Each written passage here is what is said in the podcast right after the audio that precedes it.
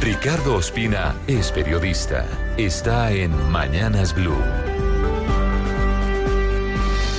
6 de la mañana, 18 minutos. Faltan 23 días para que el gobierno deje de contar con el comodín del mecanismo de Fast Track para sacar adelante en el Congreso los proyectos que permitan implementar el famoso acuerdo del Teatro Colón que puso fin a más de 52 años de guerra con las FARC. Por eso, porque la paz hoy está contra reloj, llaman la atención varios elementos recientes, entre ellos una carta enviada anoche por la Oficina del Alto Comisionado de la ONU para los Derechos Humanos en Colombia a senadores y representantes a la Cámara, exhortándolos a votar la ley estatutaria de la Jurisdicción Especial de Paz, recordándoles a los congresistas su obligación de garantizar los derechos humanos, en especial el derecho a la justicia de las víctimas. Recuerda la ONU en la misma carta que, abro comillas, el sometimiento a la JEP por parte de todos los actores del conflicto es la garantía de esclarecimiento de la verdad y de resarcimiento a las víctimas. Y termina advirtiendo que la concesión de beneficios judiciales a los responsables de crímenes internacionales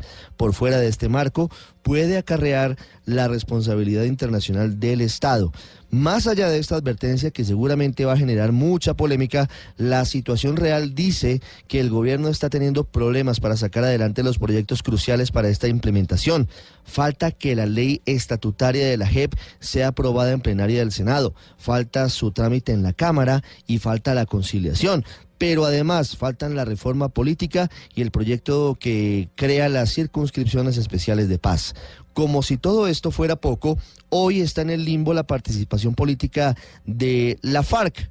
con eh, singular, porque la legislación actual tiene vacíos que no permitirían que personas condenadas puedan llegar a cargos de elección popular. Esto impediría hoy que Timochenko, que Iván Márquez, Jesús Santrich y otros jefes de lo que fue esa guerrilla, y hoy es un partido político, pudieran aspirar a la presidencia o al Senado o a la Cámara en 2018. El asunto es tan grave que la semana pasada la Comisión de Seguimiento para Delitos Electorales lanzó una alerta al Congreso y a la Corte Constitucional para que subsanen el lío que hoy existe frente a este punto, porque incluso no es claro qué pasaría si el próximo 11 de noviembre llegan los ex jefes de las FARC condenados a inscribir sus candidaturas ante la registraduría. Hay un vacío grande y la última palabra la tendrán, ojalá esta misma semana, los magistrados de la Corte Constitucional.